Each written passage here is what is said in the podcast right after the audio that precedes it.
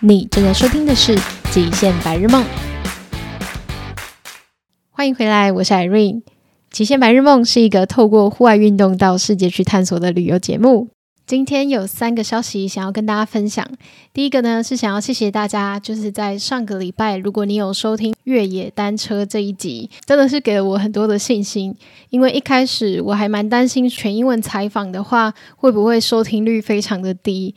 但是其实收听率比平常的好像还要更好一点，就更有信心，就是未来可以去访问更多国外的户外运动的朋友们。所以非常谢谢大家的收听。虽然晚了一点，但是我还是有把中文字幕的采访影片放到我们的 YouTube 上面。如果你还没有看过那一集采访的话，也欢迎大家可以上我们的 YouTube 频道，然后帮我订阅。那第二个消息想要跟大家分享的呢，是希望大家可以把十月二号这一天留下来。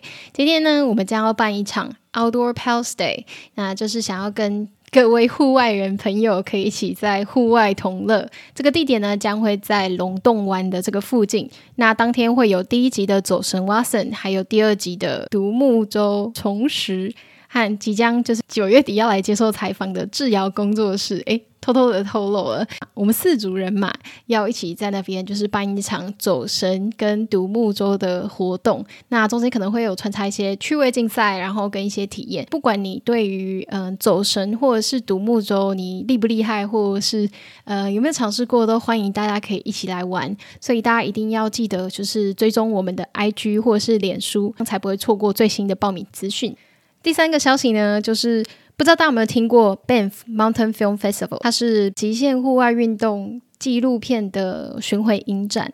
它基本上会有非常多来自世界各地的极限运动玩家，他们去将自己的纪录片，然后投稿给这个 Banff Mountain Film Festival。那他们选上了之后呢，就会在全世界的很多的地方就是巡回，那这些片其实非常的多。我记得那时候我在分别英国跟澳洲，我都有参加这个影展。他们的方式蛮有趣的，就是他会提供两种颜色的票，一个是红色的票，一个是蓝色的票。那这两部片，这两张票呢，它分别你都可以看大概五到八或甚至十片不一样的极限户外运动。的那个纪录片，那它就是会一直连续的播放。第一次在英国看的时候，真的非常的震撼，因为我跟你说，那里面真的是一群疯子，就是觉得天哪，怎么可能做得出来这么这么疯狂的事情？然后虽然我自己不是这么 hardcore 的呃极限运动玩家，但是看了之后还是觉得天哪，真的是非常的。热血沸腾！这个影展其实，在二零一七年之前，台湾其实有办过一阵子，但是后来呃就没有办了。我就非常希望可以把这个影展带来台湾，所以我就很兴奋的，就是寄信给了主办单位。那也回到嗯，也收到了主办单位的回应。呃，我这边呢。接下来要筹备的就是一个提案给对方，让他相信就是台湾可以把这个展办起来。所以我这边想要跟大家询问一下，不知道会不会这么刚好有这个听众是跟电影院线或者是其他极限户外运动相关啊，或者你觉得有哪一些的资源刚好可以协助。让这个影展带来到台湾的话，都欢迎你可以透过私讯或者是 email 的方式跟我联系。好，进入正题，第八集呢，我邀请到了我的罗马尼亚朋友。Radu 来到我的节目上接受我的采访。我跟 Radu 的认识呢，其实是前年我在瑞典那边自助旅行的时候，呃，一样用透过沙发冲浪的方式，在斯德哥尔摩 Stockholm 这边认识了这位沙发冲浪的主人。当时让我非常印象深刻的是，他在他的呃他的客厅就是有挂着一个 Power Glide 座椅。就是他的那个飞行伞的意，所以我当下就马上知道，哇，他居然是一个飞行伞员。在呃今年开始这个节目的时候，我就马上问了他说，愿不愿意接受我的采访。没想到 Radu 也是一口答应，然后就说好啊，我可以去我平常会去练习就是飞行伞的地方，然后去做采访。所以背景呢就可以看到很多很多的飞行员就是飞来飞去。当然，这集的采访我也会上中文字幕。如果你想要看，就是当天那个飞行伞在后面就是飞来飞去的样子的话，一定要上我们的 YouTube 去观看。那我们就马上来听听这集的采访吧。Hi guys, you're listening to Be Outer Podcast. Every Sunday, we want to invite you join our adventure with Irene and my outdoor pals. Today, we are traveling to Romania with my friend Radu. Hi, Rin. Hi, guys. Can you let us know where are you right now?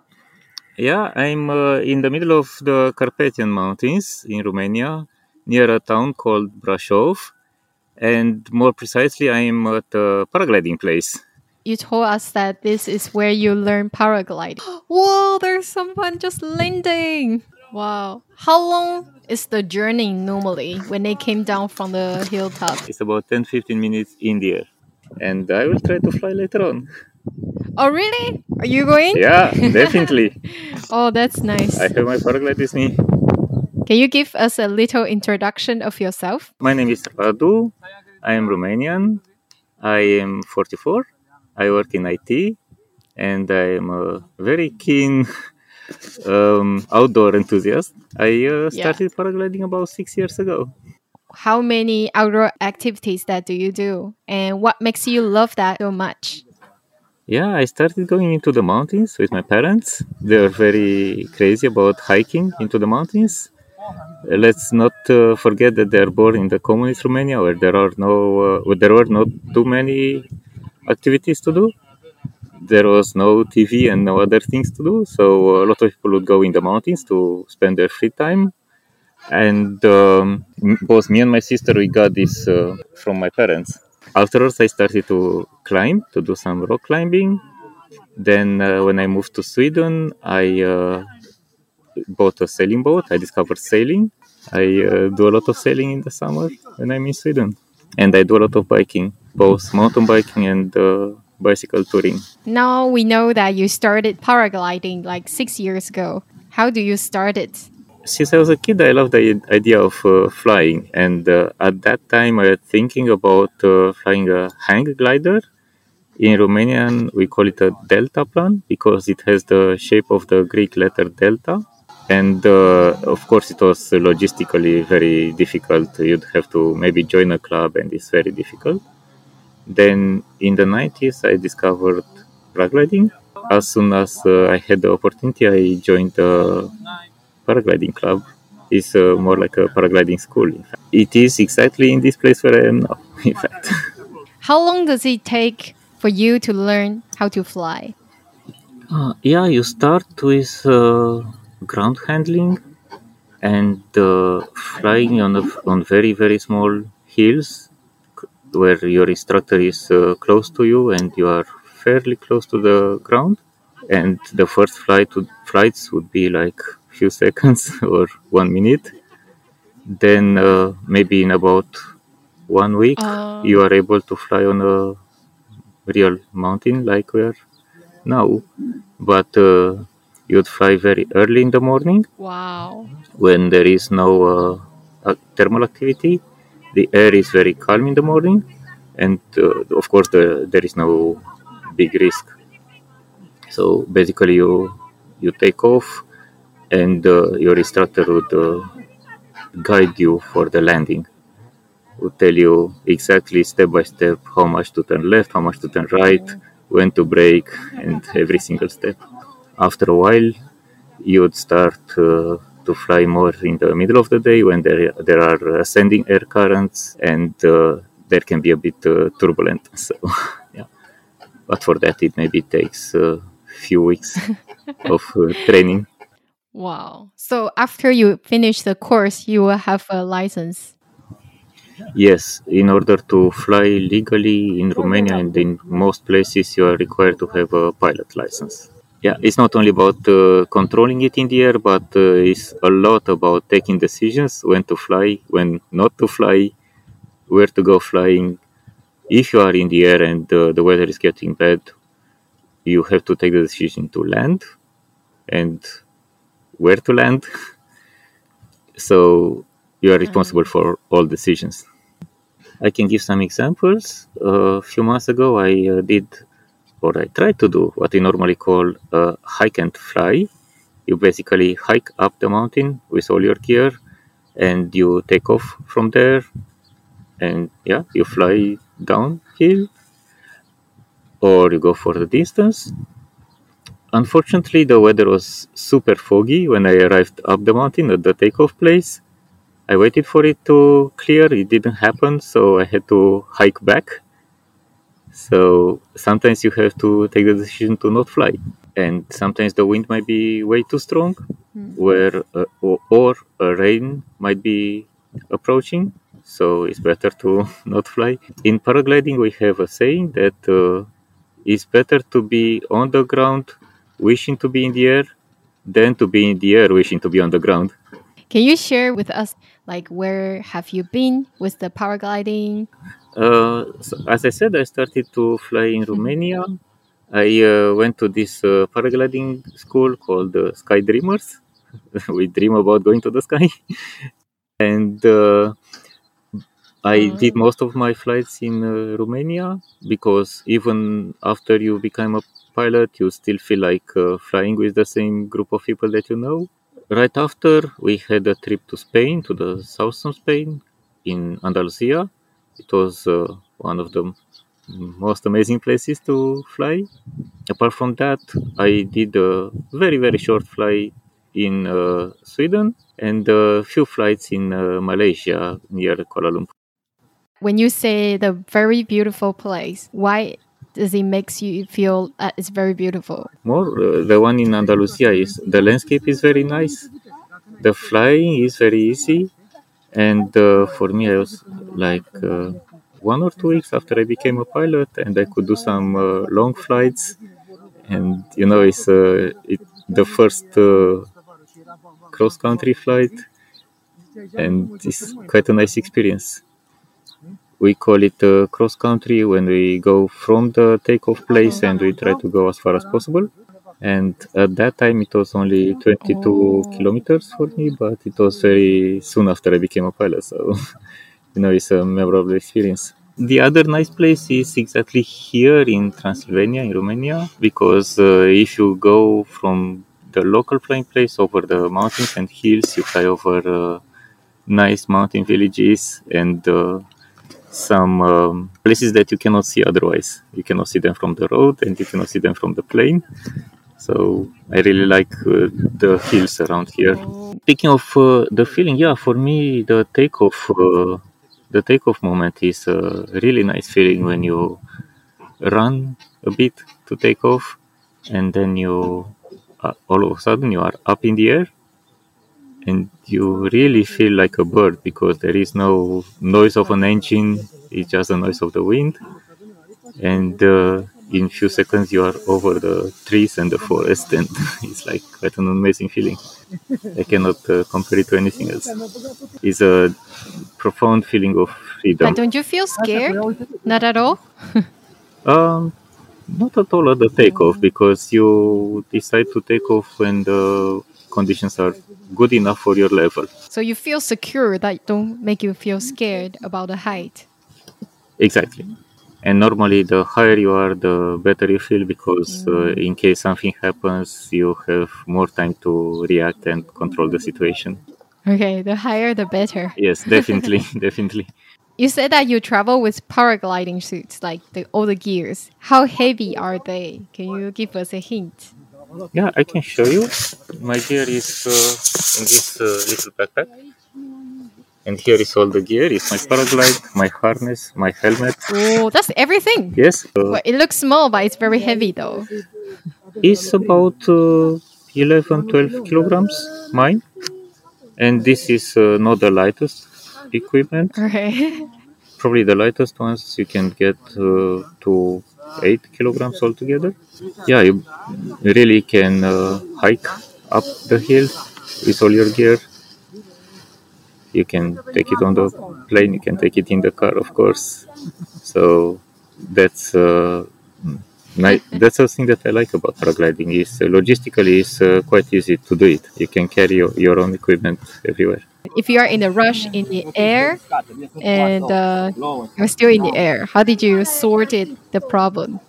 Like how do you So- Yeah, so uh, when you do cross country flying, there are some uh, aspects that you need to take into account. So, yeah, you, when you go for a long flight, you have two things. One is uh, you, you might be thirsty after a few hours, and then you can have a bit of water with you in the harness.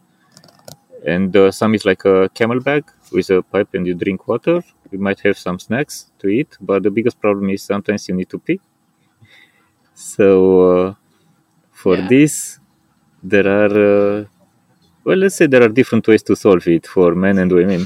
For women, maybe it is the most simple in a Oh. way. They just wear Pampers. They just wear some diapers, you know, like for grown-ups. Uh, Ah. probably they're made for uh, very old Oh, people, right. but uh, they just wear them. For men, it's a different. Uh, they some still wear diapers, and some uh, they bought they buy like uh, it's like a condom with a pipe going out. At this stage, you have a problem. If you go to the pharmacy to buy such a thing, of course, the the pharmacist, the seller will ask you like what size, and your vanity as a man will say like XXL, but uh, the reality says that you need to buy an you need to buy an XXXS and hope that not the whole town will know. So better buy them in a different city because they So really need to stay on. in the outdoor gear room. All right. No, don't buy it. Next, don't buy it in your neighborhood. then the whole neighborhood will know that you bought the XXS size. That would be probably the best way to deal with it. Oh my god! Because I thought it's something that is even reusable. might might be might, maybe the pipe itself is reusable and uh, you know the the condom part that you attach on is one one time usage. The other way is uh, you know you can kind of somehow try to get uh, you know when you sit in your harness you are you sit like in a sofa and if you need to pee you, i your first reaction would be like okay i just uh, try to kind of push myself out of the harness while flying or yeah in a vertical position. But then you'll uh, immediately remember that you fly with a certain speed like my paraglider trim speed is 37 kilometers per hour compared to the wind so if you just uh, start peeing all of it will come on you. No it's not like when you sit on the ground. Imagine uh, peeing in a when you are up on a train or car and of course all of it will come on you. Some people just accept that and they just wash afterwards Oh my! maybe it's not the best Oh way to continue your flight. It's not the most comfortable way. Some people would try to like not do it but then you like we talked before you have a lot of things to think about it when you fly. So this is the last thing you want to think about to keep your mind busy. You don't want an extra stress. A few days ago i i tried to do it uh, in the flight. It was not the best uh, the best way so i definitely lost my focus uh, not injured but uh, you might get wet let's say. Some people that are really good and uh, have no other way to do it they would just uh, try to like uh, reverse kind of fly backwards for a while twist the paragliding lines and then they the uh, paraglide would fly forward but they are backwards to the flying direction so they can be with like not against the wind. That's a technique that i didn't try this year i did uh, my uh, long my first uh, let's say long not really long but longer flights. Like few days ago i had a 37 kilometers flight. It was quite good. I took care to not drink coffee before the flight because that's also diuretic and you know is uh, triggering the thing. A little a little bit less than three hours and it was okay But it also sounds quite busy when you're in the air, right? That you have to constantly checking your paragliding gears and then the wind, people surround you, and maybe you have to think about when where you're gonna land. Right now, when you were in the air, you're right about that it's quite busy, no? you're right about that you have a lot of things to oh, really? to think about and it is a bit like driving a car yeah. you'd uh, you know when you start to drive you'd maybe drive on an empty road where you don't need to worry about uh, other cars around you. It's the same here. You'd uh, fly on a very nice day when there are no thermals. Maybe in the morning there are not so many pilots in the air so you would basically take off. You know your route to the landing place. You don't need to think about it too much and your your instructor would guide you for the landing and then you need to think about the landing a bit then uh, as you progress as a Mm. pilot, you maybe want to do this uh, XC, as we call them, is a cross country, X from the cross, you know, and the country, C from country. Oh, And then you need to think more. You, you- your mind is more busy because maybe Ah. you need to think where you get the next uh, thermal. You know, we call thermal these ascending air currents. And uh, if you get it, what do you do next? Uh, Is it any possibility to land because you are really far away from your um, usual place where you know the landing areas? So you need to think, okay, if I go there, if yeah. I get no other thermals, am I able to land or not? Am I able to continue my uh, my journey or not? you know, so then your mind is more busy indeed. Before you do that, do you have to drive to another countries and then to check where you're landing? Like, Is uh, do you know what I mean? so and so. Uh, normally, you would uh, look on uh, other people's flights in that area. You have uh, Google Maps or Google Earth to help you. Sometimes it happens that you start from a place that Ah. you know already. You've been flying there just uh, from the hill to the, uh, you know, like maybe go a bit around the hill and land to the official landing place. And uh, once you get to know the the landscape from the from the air and from the maps, you can dare to move away from that place.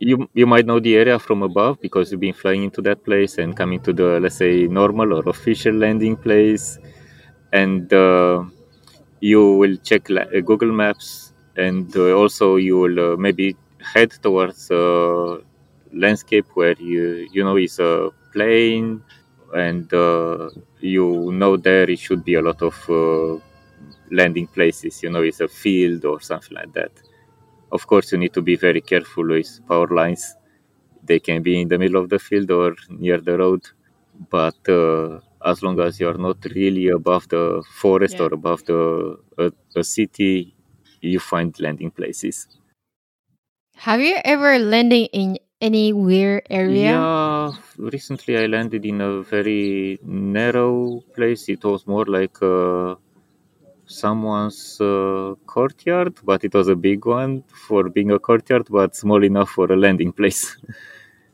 Luckily, I didn't land in a bush or a tree, but it was uh, it was not uh, my desired landing place.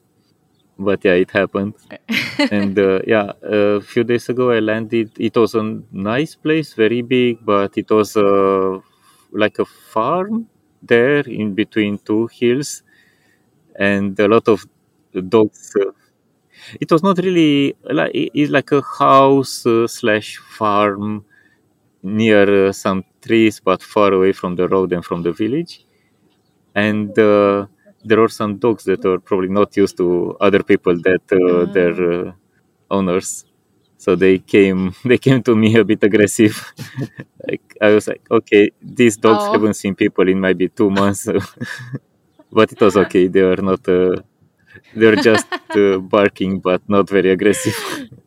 It must be very scary that you have to drag all your paragliding suits and then running. they, they were okay. It was just uh, just after i packed everything and i was uh, i had to pass by near, near this house in few minutes. So they were like coming to me and barking but uh, it was okay So, uh, do you? Is there any paragliding community in Stockholm or Romania or the world? Do you normally? How do you find yes, them? Yes, in uh, Romania there is quite a, I would say, fairly big paragliding community, fairly 300 active pilots, and uh, in uh, Stockholm or generally Sweden, paragliding is not so uh, known. Yeah, because in Taiwan, um, paragliding is very very small as well. So, do you know which country has the biggest paragliding community? Yeah, in Europe, uh, France is uh, very paragliding is very big in France, Oh, and also Switzerland, also Italy, oh. in France they even have some uh, paragliding high school that Wow. For someone uh, that is keen about paragliding is like yeah What? yeah exactly it's like what they they go there to learn paragliding Wow. in school Wow, that's and crazy. yes that's how it happens and how many times do you fly a day? Or just once? i tried Or you'll go up and down? i try to i try to fly only once a day and that uh, would ideally be a Uh-huh. long flight like uh, long in both in terms of distance and uh, time. You know if you start around uh, noon when the thermal activity is the best and you fly for maybe three and a half hours then the flying day is almost over. But sometimes it doesn't uh, happen like that. Sometimes you may might uh, take Yeah, off with okay. the with the thought of uh, going for the distance and you have to land in a few minutes and then you can uh, go up up the hill again and try again Where is your next destination that you want to go flying the most and why? Oh, there are a few of them. I'd like to go in the Alps. Is uh, some areas are more difficult and you need to be quite experienced. I would like to go to South America for the very good uh, thermals there, and you know, being close to like Brazil or Colombia, being close to Ecuador, the, the rocks get very hot, and then there, there are a lot of thermal activities. And of course, uh, I would like to go to the uh, to Himalayas maybe. Start with the easy places and maybe What? Yeah. so high. there are some nice uh, flying areas in Nepal. So in the meantime, I see. before we'll be able to travel more, I will get uh, more experience in Europe. I really wish like the border will open soon and I got to try some paragliding. Or maybe I- I'll I hope start so. to look it up if anyone doing in Taiwan and maybe you will be interested in coming to Taiwan doing your paragliding as well. definitely, definitely. I've heard there are some mountains in Taiwan, so it should be some nice place to fly. yeah, there's a lot. Thank you so much, and I hope you enjoy your flying later. Thanks, Radu, to come to our show. Thanks, Irene. The sky is calling. I must go. This is great. I love it. 不知道今天大家听完这一集之后，对于飞行伞这个极限运动会不会降低了一点警戒心？我自己是有诶、因为我觉得好像听起来之后，其实高度并不是一个很可怕的事情。他们在那之前真的要学会怎么样去做选择啊。然后重点最吸引我的是飞行伞，如 Radu 所说，它可以带你到一个高度是飞机看不到，然后走在路上也看不到的那个视野，所以让我觉得听了还蛮心动的。那时候 Radu 有跟我说，如果我很想要学飞行伞的话，他可以跟我介绍他的教练。他说这个教练非常常的特别，是他不像外面的说，呃，有一个一定的时间内他帮你教，教完之后就结束了。这个教练是不管你今天是要学一个月、两个月、半年，或者是一年、两年，甚至他都会确保，就是希望在你开始放心可以去起飞之前，你都可以就是无止境的跟他做学习。所以我觉得是一个还蛮听起来还蛮不错的教练，然后我也还蛮想去，嗯、有机会去找他们。对，所以如果你对这方面的资讯你很想要知道的话，也可以私讯我们，或是在下面留言，然后我会再跟大家分享。那这个 podcast 虽然听起来好像无缝接轨，其实，在我们实际上的采访过程中，那个背景一直有呃飞行伞员就是降落 landing 的时候，我们就会突然停下来，然后开始赞叹。所以大概在下个礼拜三的时候，大家如果有上我们的 YouTube 频道看的时候，就可以看到我们可能会不时的，就是突然停下来，然后就看哇那个降落的过程。哦，突然想到，下个礼拜日在桃园有一个越野单车的约骑的活动，非常谢谢越野单车的 Kony 的邀约。呃，这个活动呢，其实蛮有趣的，是我第一次要尝试在台湾越野单车，所以我真的超级期待。大家如果有兴趣想要知道的话呢，我会把这个连接放在这个节目介绍里面。这个不是 sponsor 哦，这个不是赞助哦，这个我自己觉得非常有趣，想要跟大家分享。嗯、今天真的是分享好多的资讯，我怕大家资讯爆炸。那希望大家不要退订阅。如果大家还喜欢这一集的话，别忘了订阅、按赞跟分享哦。那我们下周日就可以在桃园的越野单车约骑见，还有下周日晚上八点见喽，拜拜。